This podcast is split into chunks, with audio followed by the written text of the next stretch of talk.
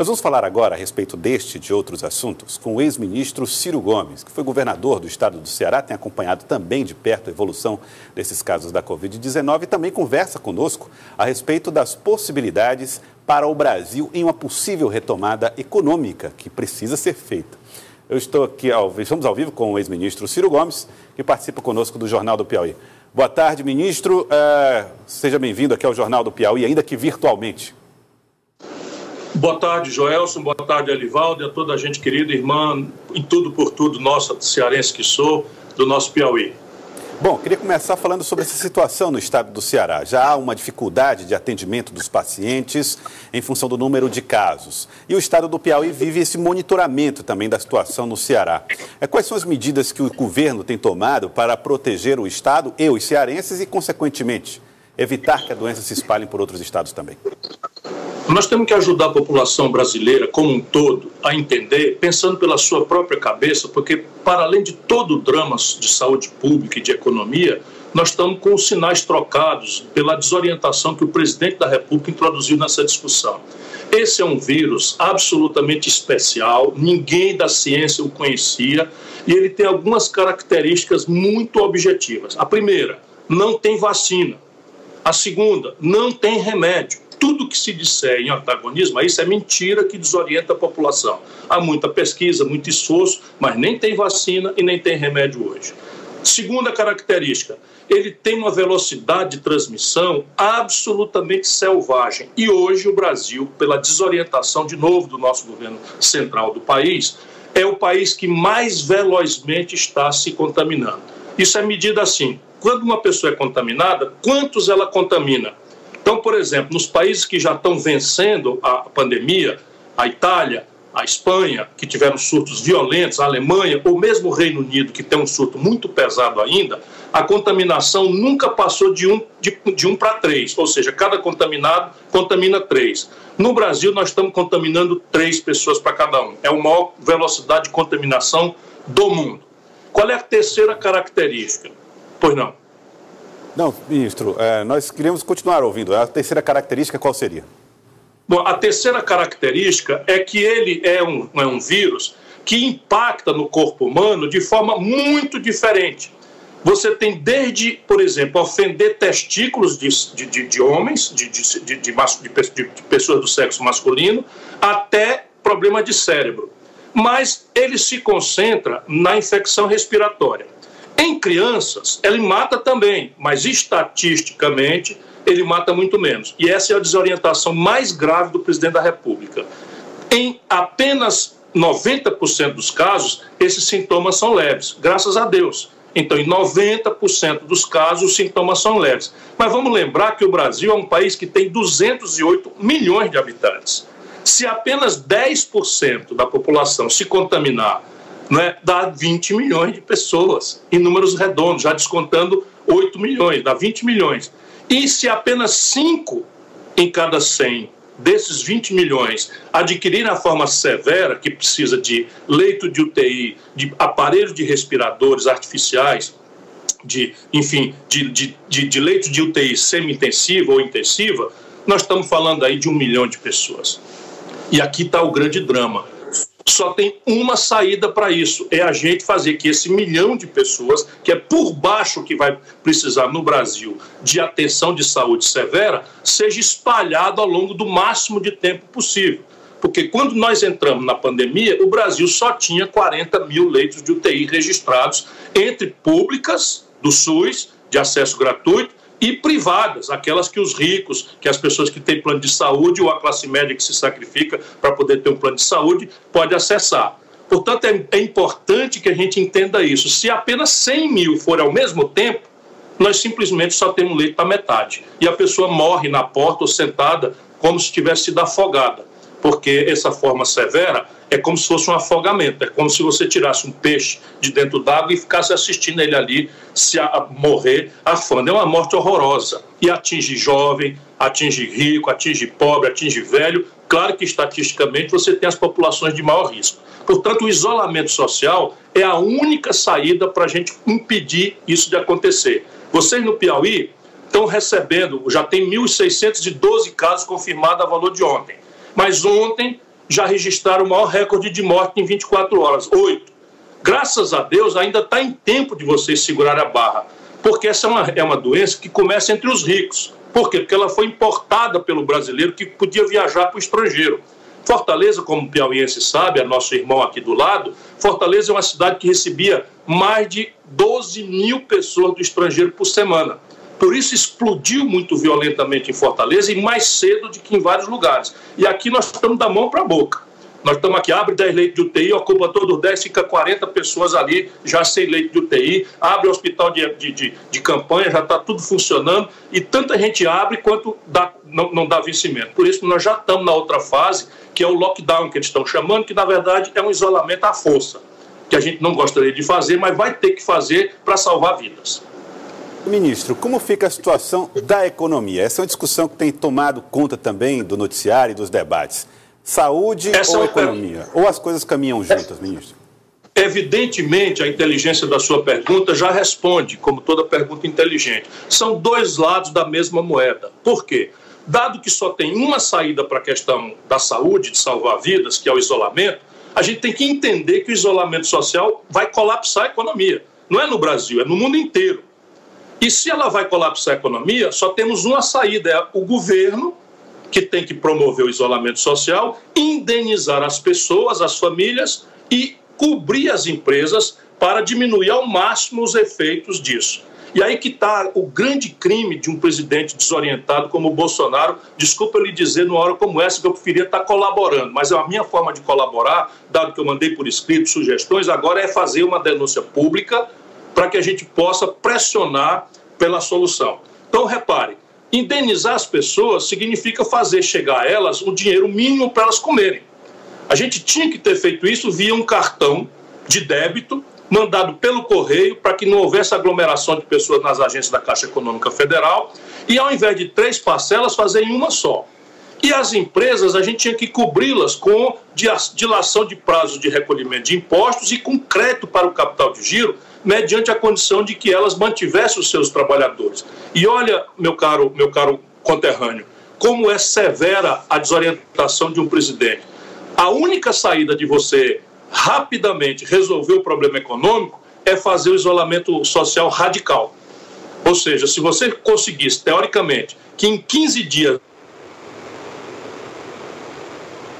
problemas com o sinal? Tivemos problema com o sinal do ministro Ciro Gomes, vamos voltar a falar daqui a pouco a respeito desse assunto. Elivaldo Barbosa, ele tratando dessas saídas econômicas ou da falta de alternativas. Cuidar da saúde seria mais ou menos a mesma coisa de que cuidar da economia nesse momento mais crítico. Na Correto, pelo que eu fui, deu para entender aí, já está no momento do corte, o ex-ministro eh, Ciro Gomes exatamente aborda dois lados da mesma moeda, ou seja, ele até foi exatamente no momento que travou eh, uma paralisação total, pleno, isolamento próximo a 100% durante 15 dias, teria uma eficácia a ponto de possibilitar uma recuperação econômica bem mais acelerada do que nós teremos daqui para frente, ministro.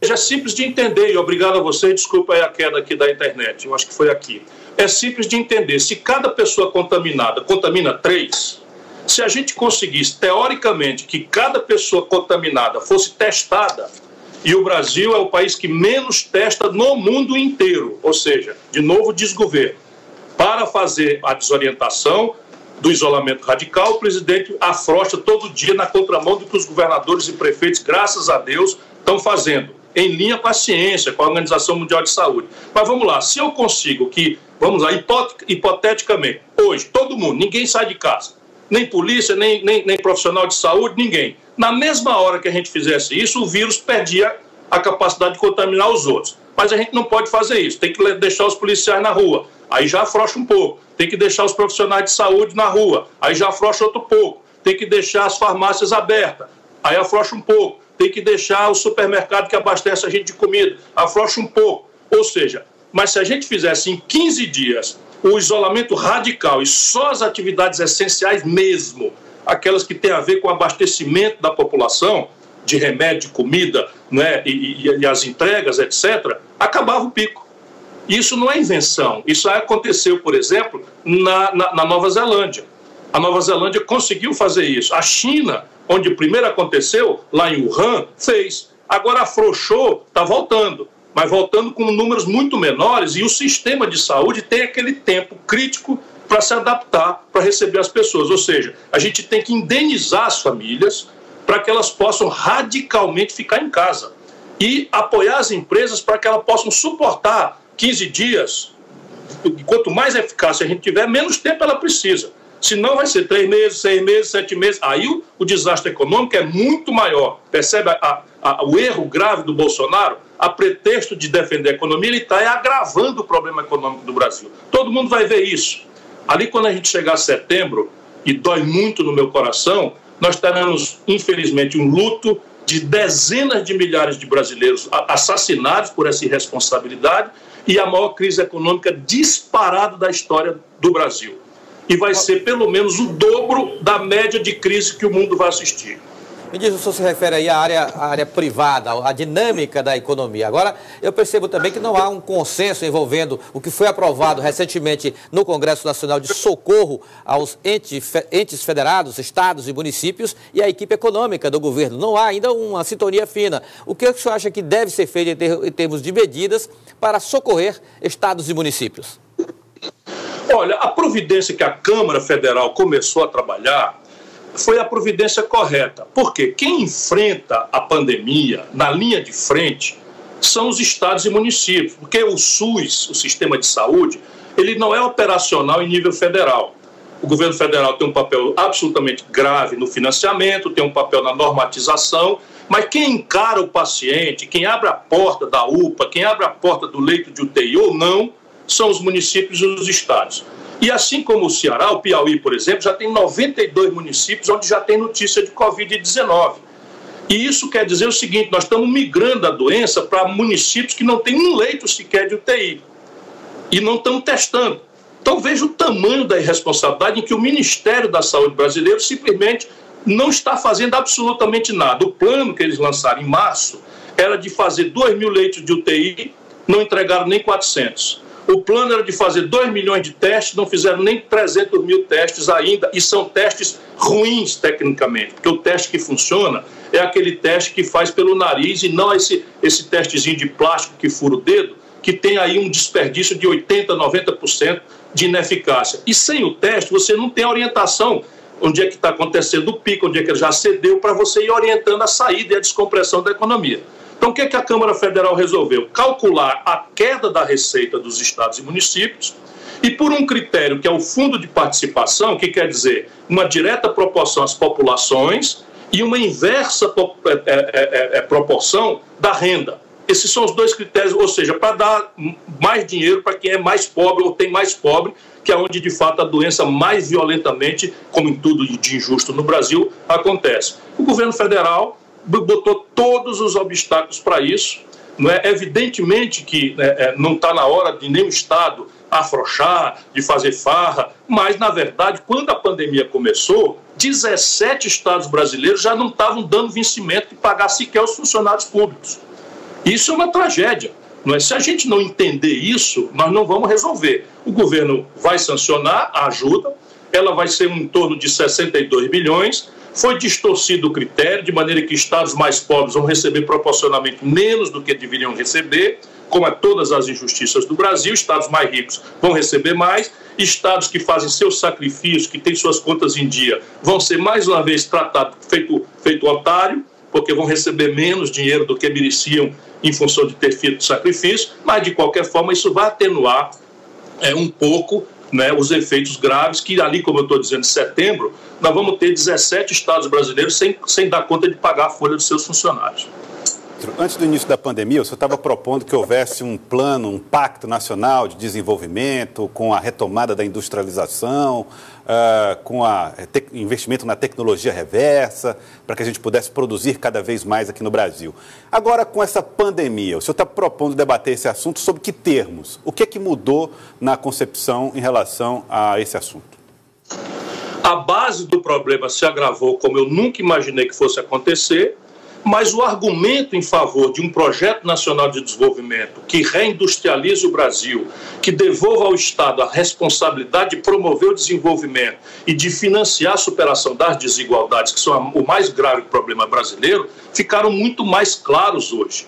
Veja, meu irmão Joelson ou Elivaldo, vocês que estão me dando essa oportunidade de falar com meus irmãos e irmãs do Piauí. Nós estamos importando da China equipamento de proteção é, é, é, individual para os nossos servidores da saúde. Se você pegar os, os enfermeiros que morreram no Brasil, é a soma de todos os profissionais de saúde, médicos, enfermeiros e todas as outras categorias, na, na, na, na, na Itália e na Espanha, juntos, e ainda dá o dobro. Porque nós estamos mandando os profissionais de saúde brasileiros para a linha de frente desse combate. Ontem foi dia de homenagear os enfermeiros e enfermeiras, mas essa é uma gente que está indo para a luta não é? sem os devidos equipamentos de proteção individual, porque o Brasil não tem. Os respiradores, o Nordeste fez um, consórcio, nós importamos da China. Quando o avião fez uma escala nos Estados Unidos, os Estados Unidos foi lá, botou preço e tomou os, os, respiradores e o Brasil ficou, levou o cheixo, como a gente chama aqui, levou um calote, porque nós não sabemos, desaprendemos todo o complexo industrial de saúde. Os reagentes para o teste que sem isso não tem planejamento, é tudo um, uma caminhada no escuro, o Brasil não sabe fazer. Aí o presidente da República inventa, nunca vi na minha vida político prescrever na televisão remédio. Isso é uma tarefa estrita dos médicos, porque todo remédio é um veneno, que o médico sabe qual é a dose que dá para curar e qual é a dose que dali para diante é veneno mortal mesmo. Aí o presidente vai para a televisão e diz que a cloroquina é a solução da lavoura, etc. Nenhuma pesquisa mundial demonstrou que isso funciona. Mas o Bolsonaro mandou trazer toneladas de cloroquina da, da matéria-prima da Índia e está tudo estocado do quartel, no, no laboratório do Exército para amanhã jogar fora. Esse é o escândalo do Brasil. Quando a gente entrou na, na, na, na, na crise da na pandemia, metade dos brasileiros, 100 milhões dos nossos irmãos e irmãs, estavam ganhando 413 reais por cabeça. Antes da pandemia. Agora piorou muito. Quando a gente entrou na pandemia, nós estávamos com a metade da população brasileira entre informalidade, autônomo, 38 milhões e 400 mil brasileiros, e 12 milhões e 800 mil pessoas abertamente desempregadas. Nós vamos para 20 milhões de desempregados. É uma tragédia você ter um problema dessa natureza e, e, o, e o, grande Boeing, que é o Brasil, uma, uma, economia complexa, difícil, administrado por um chimpanzé, e um chimpanzé piadista e arrogante, porque nem o luto, nem a humildade tem. De um lado, eh, temos aí enfrentado as consequências da pandemia. De outro, acompanhado aí em Brasília, uma crise institucional que começa a ganhar volumes, envolvendo o executivo, trocas de ministros e também numa falta de diálogo, de articulação envolvendo governo, é, Congresso Nacional, Judiciário, Supremo Tribunal Federal. Com esse quadro todo, na sua visão, onde nós vamos parar? Olha, eu estou me esgoelando falando pelos cotovelos, não é? é porque eu estou muito, muito mesmo preocupado com o rumo do Brasil.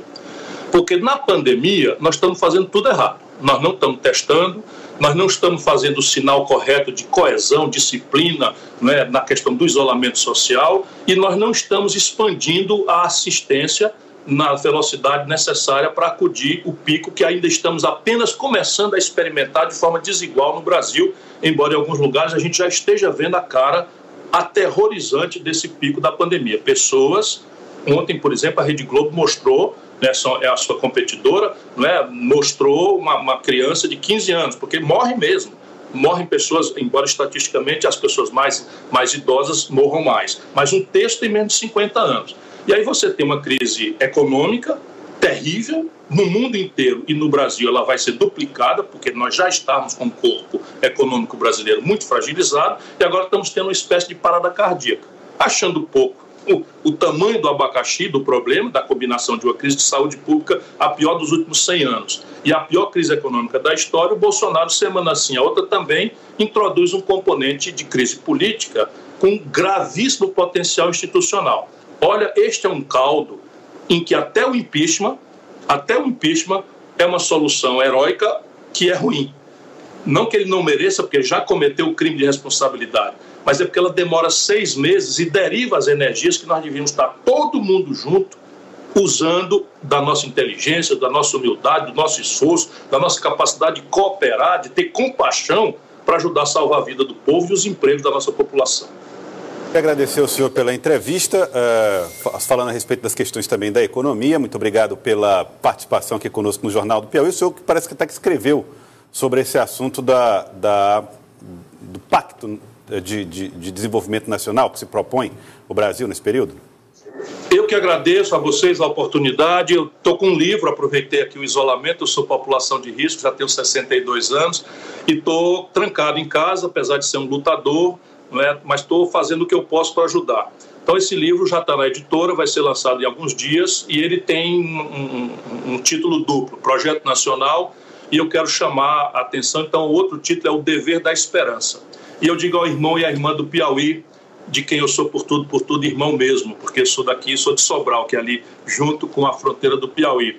Se você puder, meu irmão, fique em casa.